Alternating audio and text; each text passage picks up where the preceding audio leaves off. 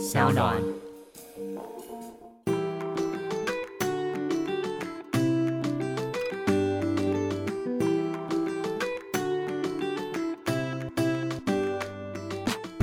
欢迎回到 Ivy 爱公威，Hello Maggie，嗨，哎不见。刚从日本回来是不是？哎，我们两个都是哎、哎，对，其实是对，我而且我们差一点可以在日本相遇，刚好那天你到东京，我去大阪，你刚好去大阪对，怎么样？好玩吗？我觉得很神奇耶，用很神奇来形容。Amazing Japan，因为其实我们是呃最后一周，跟今天讲的非常有关系，跟运气有关。我觉得我运气超好，是我是出发的前一天才拿到我老公的签证，好紧张，你的人生一定要 每天都那么的 rush 吗？很紧张，对不对？因为我们原本以为可以申请商务签，因为我们是工作去的嘛。对，就后来啊，因为某一些元素的关系，所以对方就说啊，不然你们这次先用观光签过来，就是让他比较 casual 一点。对，但是我老公的户籍你也知道，就是他的伊朗护照其实不是那么容易申请旅游签的。是然后我就在我记得那天也是我我要录音前的时候，我先去那个台湾日本交流协会去问了一下，然后那个小姐非非常对我好，就她就告诉我这些文件以后，叫我明天就准备好，她说哦，明天是你最后 deadline 哦，不然的话你赶不上你的机票那你那你那时候申请的时候，距离你的飞机起飞哦，七天。那你活该啊。我跟你讲，很多时候人生的那个慌忙都是自己造成的。对，但是运气我必须得说，我觉得我人生一路这样盘点下，我运气真的很好。嗯，然后这些都是有一些元素，就像你讲，我常常会可能最后一刻，但在最后一刻都会扭转，我都是在最后一刻扭转耶。我跟你讲，这就让人家觉得很，你知道，很就是很想把他给那个头给敲下去。因为我男朋友也是属于这种人，哦，他也是运气很好，对不对？他也是那种很常会拖到最后一刻，然后再去做一些很危急的判断，但是都会在最后的机会很嗯紧绷的时候出现曙光，然后他都会 有一点点不好意思说：“你叫我怎么学的乖嘛？”你看我每一次应该要得到教训的时候都没有教训来，但是他其实有迹可循的。对，哎、所以那是之后发生的幸运的事是什么？哦，我们现在就要破题来讲，是不是？对啊，你那所以就拿到那个签证当然就拿到啦。而且我们一路去日本，真的是每个地方都有人请吃饭，然后请喝酒，以至于我老公很想要在日本定居下来。他 是不是误会了些什么？他以为日本都是这样子的风俗民情但是就很神奇，我讲到很神奇，就是因为回过头来还有讲到那时候疫苗还要打第三剂疫苗的时候，啊对对对对然后我们就呃很临时的去处理那个 PCR，因为我们两个只打两剂而已，嗯所以 PCR 也很快就马上处理好。嗯，因为现在已经很少国家需要申请了，对他们速度会变快。就刚好朋友的爸爸是开诊所的，所以他就帮我们安排好，哎，一下我们也没有什么要排队，就处理好了，呃，不是打，我们就做那个 PCR 就好了，就觉得怎么那么顺畅一，切都很顺畅。对，所以运气这件事情，我觉得好像，我觉得今天我们之后可以聊到底运气是怎么一回事。因为前阵子不是、呃政府有普发六千块的哦这个，对呀、这算是呃因为小税收超征的关系，对对？税收超征，然后呃，政府就把一部分的这个超收呢普发给每个民众，只要你是一个呃有身份证、有健保、健健保字号的民众都可以拿，年龄限制，就是小婴儿刚出好生像没有年龄限制。哦。可是小婴儿又没有跟他收到税，为什么他可以？哎呦，这个部分我们，但小婴儿健保，因为爸妈有害怕爸妈有收到，因为他可以付健保要缴税费了。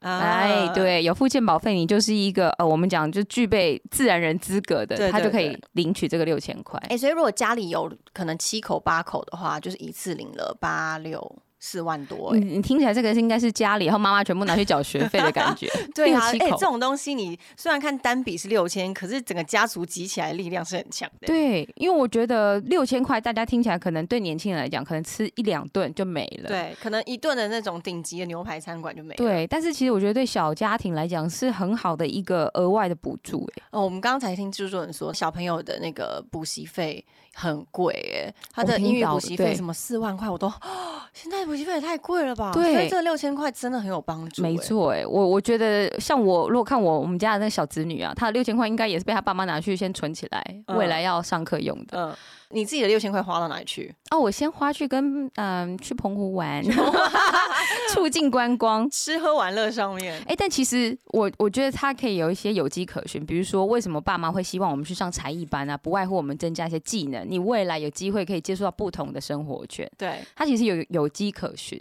嗯所以运气某个程度就是跟你的人生有迹可循，是可以培养出来的。嗯，我觉得我们呃直接说一下，我们这一集要聊什么好？我们想要跟大家聊关于意外之财这件事情，嗯因为这个浦发六千，它是一个突然而来的一个消息，然后也是很快速的，户头里面就多了六千块钱。嗯那我觉得六千可能是。呃，一个数字，但是意外之财，你你有什么想法？对于有些人，他中乐透啊，这件，这算不算意外？我们先来定义什么叫做偏财好了，嗯就是我们在网络上有找到相关的资料，偏财运的偏财财，对偏财的基本定义呢，就叫做你意料之外的财富，而且不是你自己控制的，就是人家就要给你的，这就叫做偏财。比如说啦。年终奖金这边也定义为偏财，比如说老板可能本来讲啊十四个月，但是突然就多发了三个月，哇，那那就是、啊就是对如果是多的的多的，那就是啊偏财。突然来的奖金这部对，分，没错，或者路上捡到钱，这个我们也讲意料之外的。那正财呢，就是靠你的劳力、劳务等。一下，哎等一下，路上捡到钱，你不可以把它当做是你的偏财，因为你要送到刚那警察局。刚那个带有个政治不正对对对，那如果是五块呢，也要送警察你局吗？要可以投到 seven 的那个捐寄箱，我以为是捡到马上赶快去花掉。那个不叫意外民间传说，没有，像红包还是不要捡。对，，如果带红包袋又有照片那种，千万不要捡，那个不是偏财。家属会马上冲出来哦。对所以如果像是中发票、乐透，都算这个也算偏财都。算偏财。那正财是什么？正财就是靠你的劳力、劳务得到你应理获得的报酬，就是你的正财。比如说你的工作啦，然后你下班以后又接了啊、外包案啦，这种就叫做正财。就是有付出自己的劳心劳力的，对，然后得来的报酬，就就是叫做财。正财。那是不是还有一个叫做？我后来想到啊，原来还有个这个、欸、叫做横财。横财啊？横财怎么定义？横财呢，它好像有点像是侥幸嘛，所以嗯本来不是你的，然后但是你用某一种手段，甚至是非法的手段得到了财富，啊就叫做横财。那就是赌博，对不对？非法赌博吗？赌博，如果在某些国家合法，那就叫那就是偏财。偏财。没有，我觉得叫正财，因为有些人他是有去研究，然后付出自己的劳力。这竟然叫正财 比如说，有些人是打打德州扑克，啊然后当自己的职业啊。哦，对，这也是对对对没错。反正横财我们不讨论啦，因为我自己觉得横财它比较是基数不大，然后我们的案例不是这么多的。我们今天就来聊正财跟偏财。偏财我觉得比较有兴趣，比较有趣的就是偏财运，人家都会觉得很多人都觉得有些人他嗯生出来就是特别有偏财运，哎，你说就是一一直会有人送钱给他或者是他每一次对发票都会中。哦，一直送钱给他，听起来很像什么宗教的大师，你知道吗？就是一直得到不同的钱财的喂养，但其实这个某个程度也是他自己的能力，好吧？我们就来偏，就把它定义一下，他是他的正财。但我想要问的是，你觉得你自己有偏财运吗？我觉得我没有哎、我一直以来都是一个对发票不会中，然后买乐透或者是刮刮乐也都非常非常少机会会中。嘿，然后戳戳乐也都是抽到那种呃明谢惠顾那 种，就是泡泡糖一颗。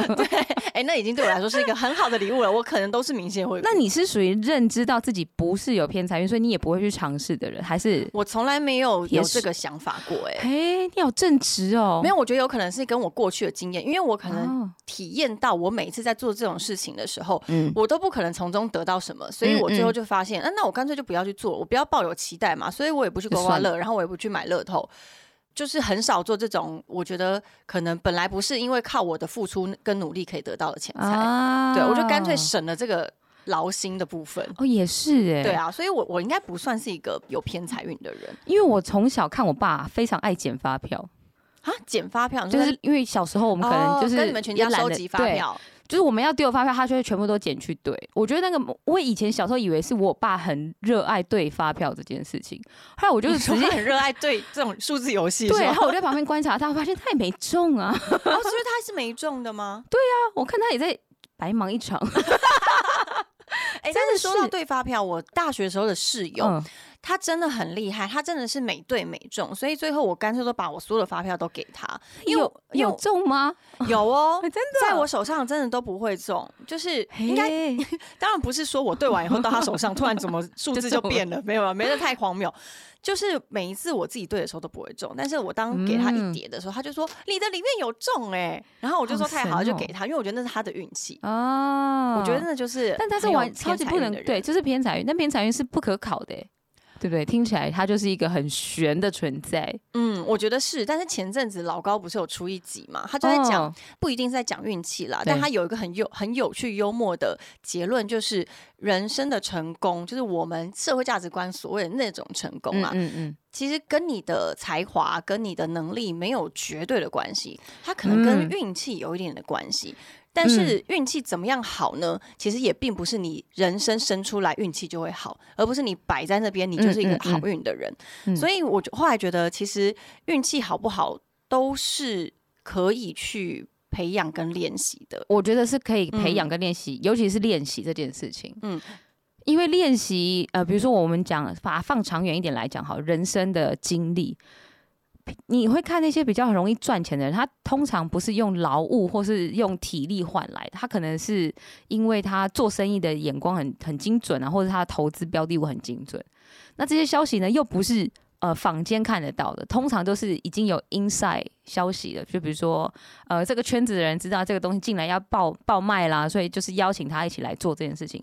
那这个人脉又是怎么来的呢？跟他平常做人人品有关，所以他又跟贵人缘会绑在一起。嗯，所以我一直相信那个运气这件事情，它其实是层层堆叠。它是可以累积的，对不对？对，而且是可以透过你平常生活的小细节跟其他人的互动而培养出来。嗯我觉得讲到这个，我觉得就很有趣。我昨天呢跟一个作者聊天，我们一样嗯在访问那个陆爱公威，然后访问他的新书，它里面就有讲到说，思想其实它是一个呃量子力学的东西。当你的嗯思想它其实就是有能量的，它是可以影响到很多很多。实体的物质的，虽然嗯我们认为思想它是一个摸不到、看不透的东西，但它其实是有能量的。嗯嗯，所以你记不记得前阵子有有一个日本的一个也不是艺人，他但是他很酷，他就是啊，美美美轮环明宏，美轮明美美轮对美轮明宏，美轮明宏。对，只要你把你的手机桌面换上他的某一个照片，你就会发大财。他没有发大财，你就会招财，你就会改运。然后瞬间，其实我身边，你身边有没有朋友换？有我身边也有朋友换的、然后我就觉得哇，这其实是一个，这是一个很有趣的现象。大家真的也开始慢慢的相信，当你想要，你就会得到，嗯，然后用思想来改变你的运势。嗯嗯嗯嗯。嗯，但是那个当下，我不知道大家真的有换的人，你是不是真的有招到财？但起码他已经开始起心动念了，就是我想做这件事情。对，那我觉得他可能会衍衍生出来，就是呃，如果对方可能跟你有一个话题，他看到你的照片放成那个美轮明宏的照片，就说啊，你想招财，他可能就开启一个话题。没错。我觉得他那个才是一个延伸的点，而不是真的换他照片就会有如神助一样，就是你不是什么都没做，对而是你真的你的心理、你的思维是有改变方向的。对呀、所以其实很多人他们。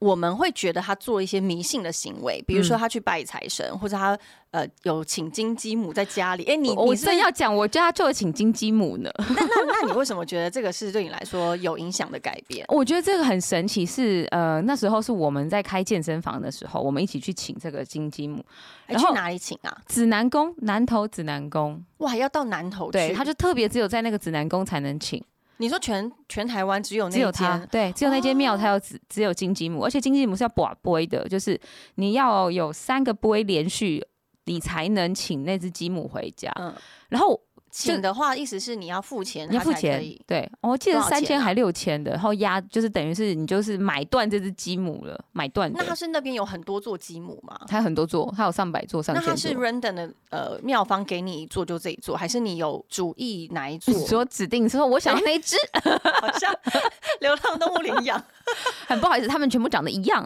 是公版的。所以是他们就是自己给你一座，然后呃，因为只能到六千块，没错，指南宫有名的就是它可以去借发财金。借发财金，哎、就是你保不会，你第一次保到就是六百块，第二次就是五百块，然后你到第五次保到就是一百块，它是递减的。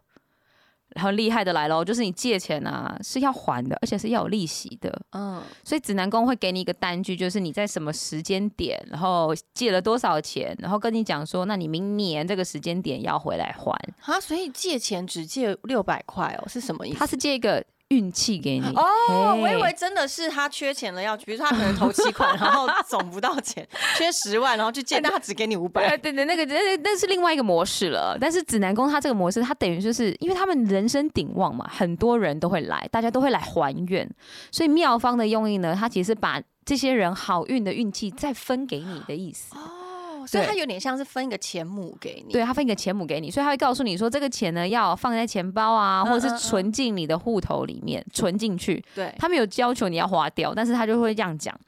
然后我记得我那时候第一次去的时候是跟呃我那时候合伙人一起去，我们就请了那只鸡母回家嘛，我就放在我们健身房。然后过去这几年，因为大家就做生意，我就也就忘了，直到我们前阵子搬家的时候，我就把它请到家里来。因为我现在我有老公了，然后我们家外国人就看着我，就是把一只鸡母，对对。他一开始有非常多问号，他他一开始是先用荒谬的方式在看着我，每天帮那只鸡母就是擦灰尘啊，有需要给它什么像水啊、药啊什么。每天换水，每天换新鲜的水，哇，然后他他会吃新鲜的米粒，所以他他的面前要放米，一个礼拜换一次米，那米真的会少吗？不会，如果会的话，应该就是你老公弄的。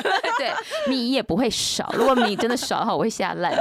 然后我老公一开始就我跟他讲完这故事，然后我还带他去指南宫，因为我说，哎、我差不多还钱的时间了，然后。嗯他就在旁边叉腰看我做完这个流程以后，他就说：“这根本就是银行。”他说：“你没有看那些阿姨吗？她刷你健保卡就知道你有多少钱，就是记录，这这根本是银行系统。”然后我说：“对，因为其实你根本不用带任何单据去，阿姨只要扫你的健保卡还是嗯身份证，我有点忘了。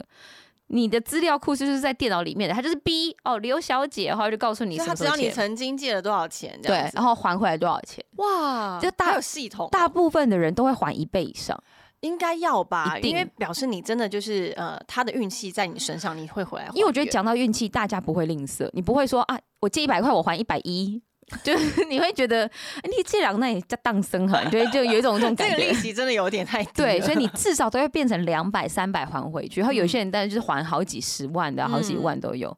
然后我讲到那只鸡啊，因为它一定要放在正南方，就就是财财财位库，对，嗯财位，然后我还不能前面有遮蔽物哦，后面不能空，它有很多的规矩这样。然后我的老公一开始从荒谬开始，就是这样笑看我这一切嘛。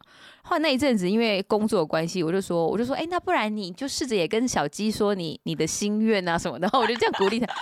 然后你说他一个这么高大的人，然后一个外国人弯下腰，咕咕咕咕，对，后来他开始幸福，是因为我们去很多呃长辈的公司开会，发现长辈都有那只鸡。都有所以他终于懂了，他老婆不是疯子。对，然后 我们就有一个话题，我就会跟那个大哥说：“哎、我家也有一只鸡母哎。”然后大哥就会很侃侃而谈，聊天嘛，那个距离就被拉近。嗯所以我老公就觉得，嗯，好像真的煞有其事。我就有一天看到他就在跟鸡说话了，他说：“小鸡，他换水，我现在帮你擦灰尘，你一定要听到我讲的话。”嗯，没错所以其，实很多人都会用他们的方式，然后让自己的财运增强。对其实，我觉得，呃我之前信念呢。对我之前在那个呃精品店工精品品牌工作的时候，其实柜姐们都非常非常的信这件事情那。他我们一样，也就是在那个烘炉地啊、啊拜拜啊，然后很晚的时候你要爬那个超级大的那个山坡梯对对对上去，然后累得要死。平常完全不运动的人都为此愿意去运动，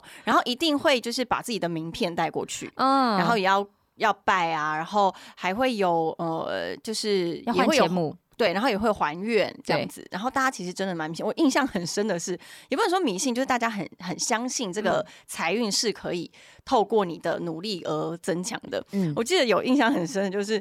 关于迷信这件事，我那时候刚开店的时候，等于是我们店是要要有开门的人嘛，嗯，然后开店的时候就有一只苍蝇飞进来，嗯然后通常就是精品店，你不太可能就是就环境的卫生你要打扫很干净。嗯然后那时候就有一个很资深的大姐，因为我正想要把那苍蝇给打死的时候，那她说：“嗯嘿，不准动，苍蝇带财。苍蝇带财，对。她是真的说带财，然后他说这就是我们今天会开大单，然后就让我不准打那只苍蝇。认真。呃，然后我就真的就是好好的不敢打。那那天有开大财吗？那天好像不错哦，然后我那时候就觉得哇，我从来不知道，因为他们就是这种呃销售界里面真的有嗯非常多他们的偏财的一些小方式，嘿，有这种事。真的。这个这这个过后，我听我到我朋友讲说，他们家是做渔船业的，然后他们家早餐都吃一条鱼，而且鱼不能翻身。哦，原来是大家都会有这样子自己的，就是属于自己的小小的信念呢。对，真的是。你自己也是一个很除了运气好，你有什么偏财运哦，我非常喜欢水晶，啊，水晶的能量，大家我们是最后变成在讲能量，能量的那种但我觉得，其实他回过头来都是变成让我心安的一种方式，嗯心安的方式。但是我们自己内在嘛，但外在的话，我就要想要分享我们这一次，我为什么讲说我的这次日本出差之旅，我觉得是我各种运气小故事的集合。就很神奇的事情是，因为我们的行程虽然说我们讲工作是大概有几个大方向行程是是已经确定的，但我中间大概有三四天的行程是 open 的，想说那就是看呃临时有什么状况啊，我们可以再多调整。结果我们这次去关西呢，因为见了一个非常非常大的社长，然后那时候第一次聊天的时候，大概只有一两个小时，很短暂这样。然后他就说：“哎、那你们该不会明天就回台湾了吧？”哦我说：“没有没有，我待到下礼拜，所以我嗯中间还有一段的时间。然后他一听到我待到下礼拜以后，他就马上跟旁边的助理说：“那不然我们再安排一个午餐时间啊，然后顺便带他们去走走。”然后我们就意外的增加多一段这个时间，很然后棒欸就单独跟社长相处。啊，嘿，对，因为大家都听到这个社长都觉得，哎、我们怎么可能见得到他，而且还单独跟他吃饭的这种等级的超级大社长。然后那天他还非常客气，就是约了我跟我先生，我们去吃那个。嗯，很正式的板前，很正式的板前，不是嗯就是那种七人小，就那种很小的店，嗯然后嗯，一个师傅在前面服务大家现场。捏捏寿司那种吗，对嗯，然后因为社长是不讲英文的，所以他嗯旁边带两个助理，翻译嘛，对，资深助理，一个是翻英文，然后另外一个姐姐她也不太会讲英文，但他就负责跟我一起在女孩子之间的对话。我觉得他们嗯在生意的安排这段时间是非常细腻的，就是他会特别把他的女助理，不能讲助理，那个叫做副社长安排在我旁嗯边。虽然他英文也不是很好，但是我们两个毕竟是女孩子，所以会有一些女孩子之间的聊天啊，啊对，你头发真漂亮啊，什么你指甲真漂亮这种，嗯嗯嗯嗯就和缓气氛。然后吃完饭以后，他就安排他的司机，就是载我跟我老公，就是游了一下大阪以后回饭店。哇，然后我我对阿蒂亚就问我说：“他说天哪，我们真的运气很好哎、对他千万不要误会，不是每次到日本 都是这样子的行程，对，然后他就觉得怎么会？就是因为大家听到这个人的名字，第一个印象就是他很严肃，他很严谨，然后他通常不跟陌生人往来的，嗯所以他的手机呢也只拿来打给他的助理跟司机。嗯，然后他说：“哦，我好像想到我个朋友可以跟你联络。”他拿出他的小本本，他的小本本是记录每一个人他认识的朋友加照片，啊，还有照片，对，根本就是一个小型的毕业纪念册，还有照片，好酷哦，很，酷。对，然后我们我们两个就在旁边就是有点看傻眼了，就想说我们两个怎么会运气这么好啊？就是还可以这样被他记，对，，而且被他被他记得。所以你们之后的照片会在小本本 对，我们希望我们可以登上他的小本本。他的毕业纪念册，因为我觉得这就是对我来讲很特别的一次经验。然后为什么会有这一次的体验呢？是因为我们有一个台湾的呃大哥帮我们安排这次的会面。牵这一次的线，对，然后大哥之所以又会这么样照顾我跟阿天，又是因为我们另外的朋友，就是其实他都是因为呃某某一群人很相信我们两个，然后又把我们两个这样手把手带过去。所以我觉得运气某个程度，他其实可以培养的叫做你平常怎么跟人家待人处事。嗯，比如说，我就会很习惯，呃，第一次见面的时候可能太生疏，但是第二次见面的时候，我会习惯带个小礼物。嗯，对，那个东西也不用真的非常贵重。然后我就会发现，哎、其实日本人也有这个习惯呢。日本人超爱送礼物，对，嗯然后台湾就比较少有这样子的习俗在。应该说，我之前以前小时候就会开始，我从我爸妈身上学到，我妈就是时不时家里都会备一些小礼物，嗯吃喝的东西会消失的这种，然后老少皆宜的，反正送一点礼物大家都喜欢嘛。是。然后就是嘴巴甜一点，那个真的机缘就会打开更多一些。嗯，所以你的你觉得你的运气在这一次日本行大爆发？大爆发、啊，尤其签证最后一天拿到，我已经吓死了。我觉得签证那个就是已经是一个那个运气的开端呢。对，因为我我我记得我在那时候排队等的时候，我想说完了，如果今天再没拿到，我机票可能就要延了。然后我就看到那个大姐真的，很可怕。对，那个大姐就正好在大发飙。哎、说实在，如果你没有去的话，等于是社长的这个这个行程，他就要被迫取消。对，然后，如果他知道是因为他的 他因的为客户竟然没有没有办到签证，他就哈，嘿好嘞，好嘞，会大傻眼。所以我觉得某个程度我们运气很好，就是一路上都会有很多人愿意帮我。嗯，然后我就想一想，为什么很多人愿意帮我呢？就是是不是我嘴巴甜一点，就嘴巴软一点的时候，其实大家就很愿意啊听听你在讲什么。嗯对，就不会那么的像我同行的两个朋友，他们就属于比较性格比较暴、略暴躁型的，性格略暴躁，对，然后也比较偏急躁。比如说，呃，他们的英文能力理解有限，他就会很紧张，说：“那我们现在在哪里？我们要怎么办？啊，JR 在哪里？”就会那个音频就会很高，你让自己静不下来，然后以至于他去问站长，然后那个站长都直接跟他挥手，就是想要把他赶赶走。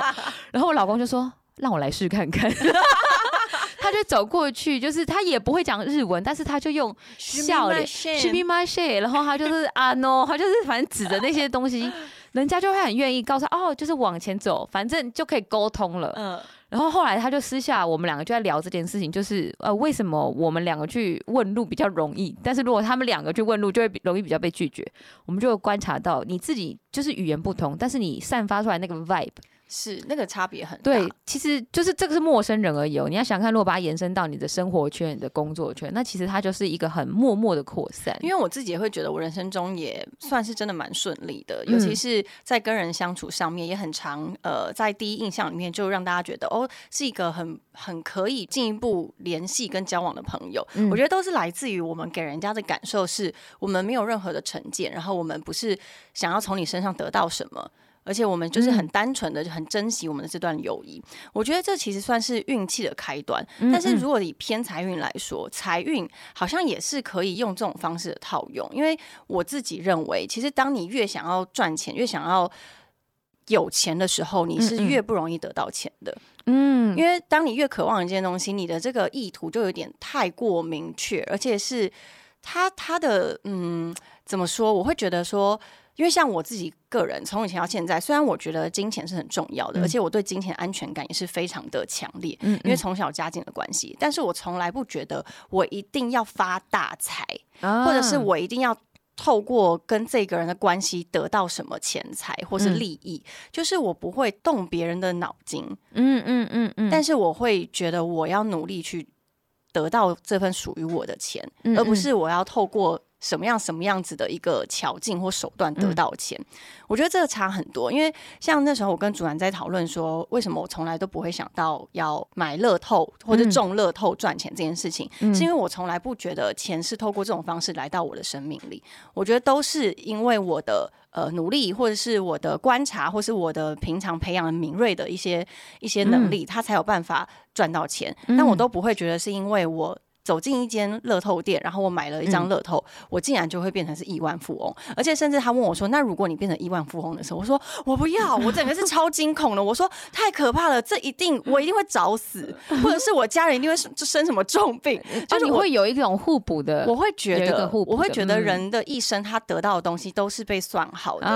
然后当然，我觉得成就的努力或者是心理的这种呃成就感的追求是不会被算好的啦。可是呢，我觉得财富有一点。点是财富，它是应该是每一个人都有一定的额度，嗯 嗯，只是它多早来到你的生命而已。所以我觉得我就是不会很早的想要去这么快的把那个额度放在我眼前，嗯，因为他如果要牺牲掉我的身边的朋友啊，或者是我自己的运气，我觉得那我不用。所以我不是一个很急于要去追求财富的人。但是我跟你说，嗯，当你越不急于追求财富，财富就是会一直来。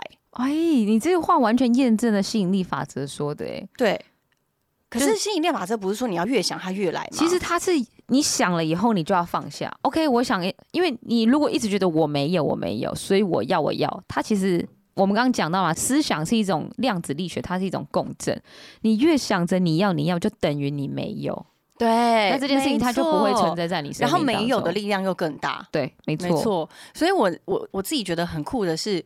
我跟祖男都是，其实虽然我们我们其实都很认真工作，而且我们也觉得钱是很重要的。嗯，我们不会觉得自己缺乏什么。嗯嗯，就因为这样子，我们常常身边的朋友都会呃都很大方。嗯，然后我们自己对人也很大方。嗯，然后很常真的会有意外之财，但那个不是我预设的。嗯，我觉得甚至工作也是。嗯，就是可能我就想说，哦哇，最近的最近的这个呃，比如说居家布置的产业，我自己好喜欢哦。嗯，然后就瞬间就很多这相关的。工作就会来邀约我，我都会觉得哇，我运气也太好了吧！但都不是因为我好想要，我好想要这个东西，拜托拜托，然后我把它求来的。嗯嗯，其实都不是求来，而是我自己都会觉得它是莫名的就吸引而来。嗯，我觉得这个超神奇的，因为你完全就是验证了讲到说，你你自己想要的东西，但你没有去追着它跑。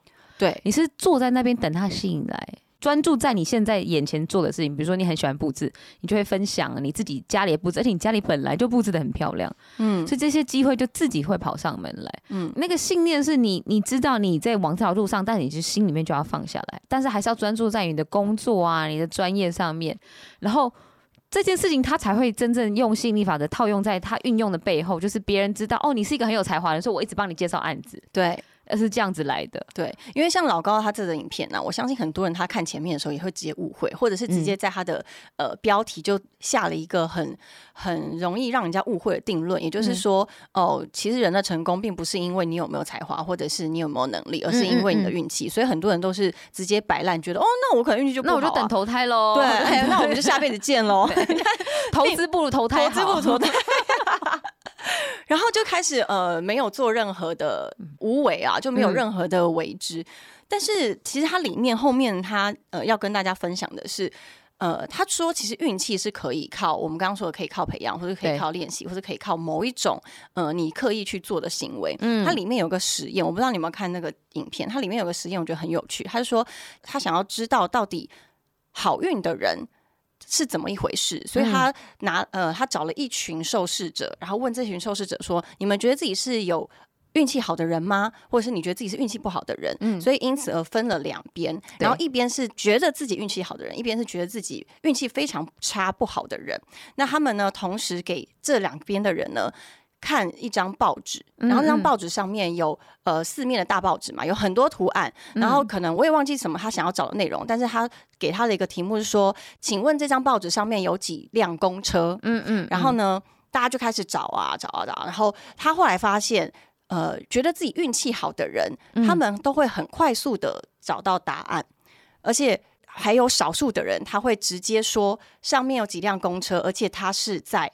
他不是真的在数，他是在这个报纸里面有一行字，上面有五部公车啊。对，然后呢，还有一些人呢，他最后有得到奖金，是因为他看到一行字说：“你告诉试训人员上面有几部公车，我就给你一百美金。”啊啊啊。所以后来他发现，就是后来这个试验是告诉我们，其实人的运气在于你的眼界，嗯，你的眼界开不开阔，或者是你只是执于。别人叫你做什么事，你只去执行，而不去，而忽略你周遭更多的东西要去关注。所以他还发现那些觉得自己很幸运的人，都是因为他们的眼界比较宽阔。然后眼界宽阔，其实可以从非常非常多的身边的呃事物开始练习。因为我后来发现啊，很多人会觉得自己的运不好、命不好、人生非常的悲惨，真的都来自于他的思想，来自于他觉得他的比较，他好像比谁谁谁。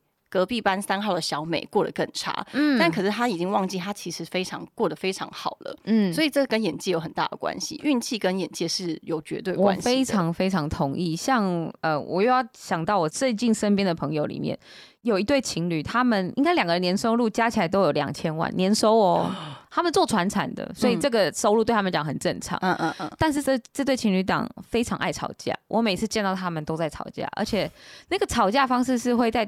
大家面前动手动脚的啊，是到打架哦。对，比如说我有一次呃跟他们出门，然后早上的时候，当然我们就下来要饭店退房了嘛。然后我就看到那个女生很生气的在踹她男朋友的行李箱，哇！然后我就想说怎么了？就是一大早的八点多干嘛这样子？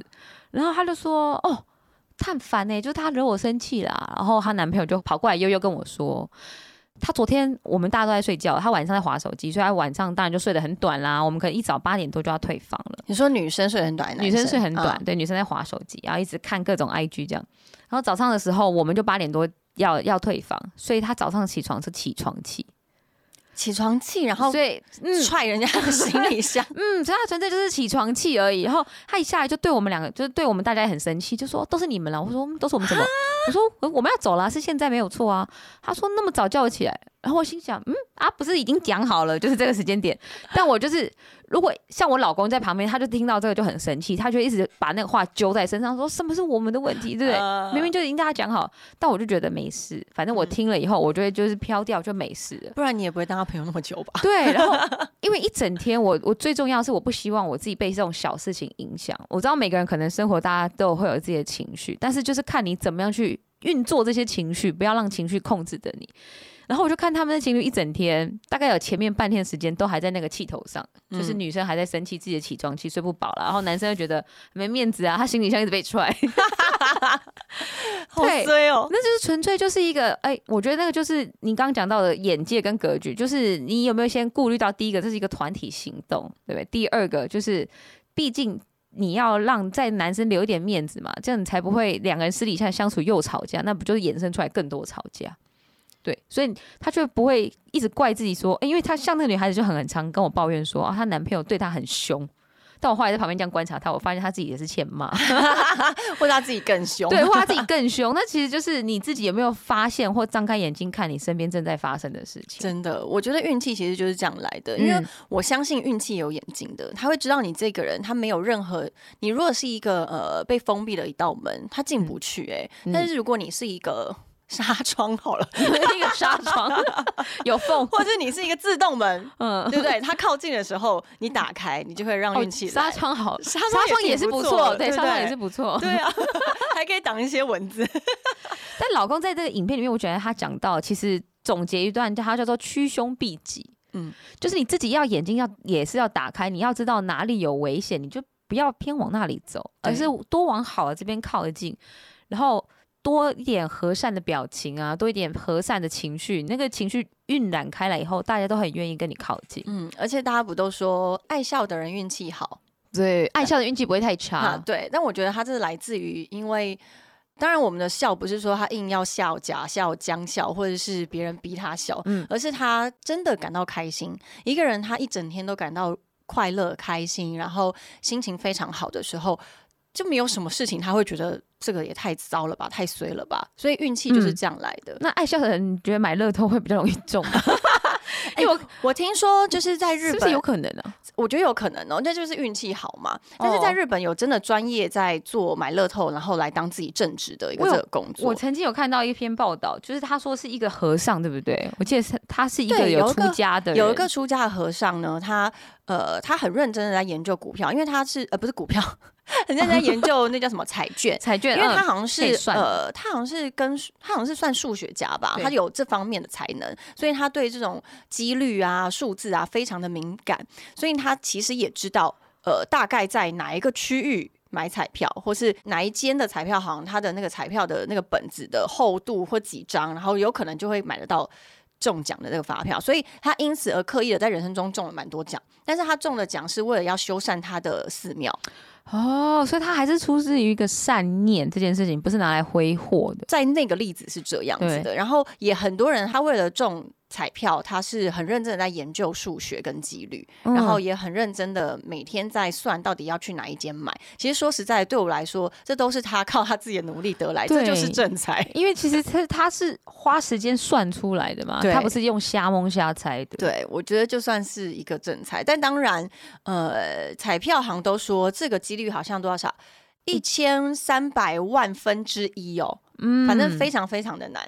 然后，嗯、我自己认为是，当然在这个运气来到之前，你要做足好准备，嗯，因为我自己觉得，如果突然让我得到这么多钱，我还真不知道该怎么办、欸。你有想过吗？如果真的有一笔五千万就落在你面前了，五千万，这是头奖吗？应该是五亿吧。哦五亿哦。不，那个币别，不好意思，帮我调整一下币别。我昨天才看到有一个那个影片很可爱，他访问一个这种那种国小生的小女生，说你觉得财富自由是多少钱？他说至少一亿吧。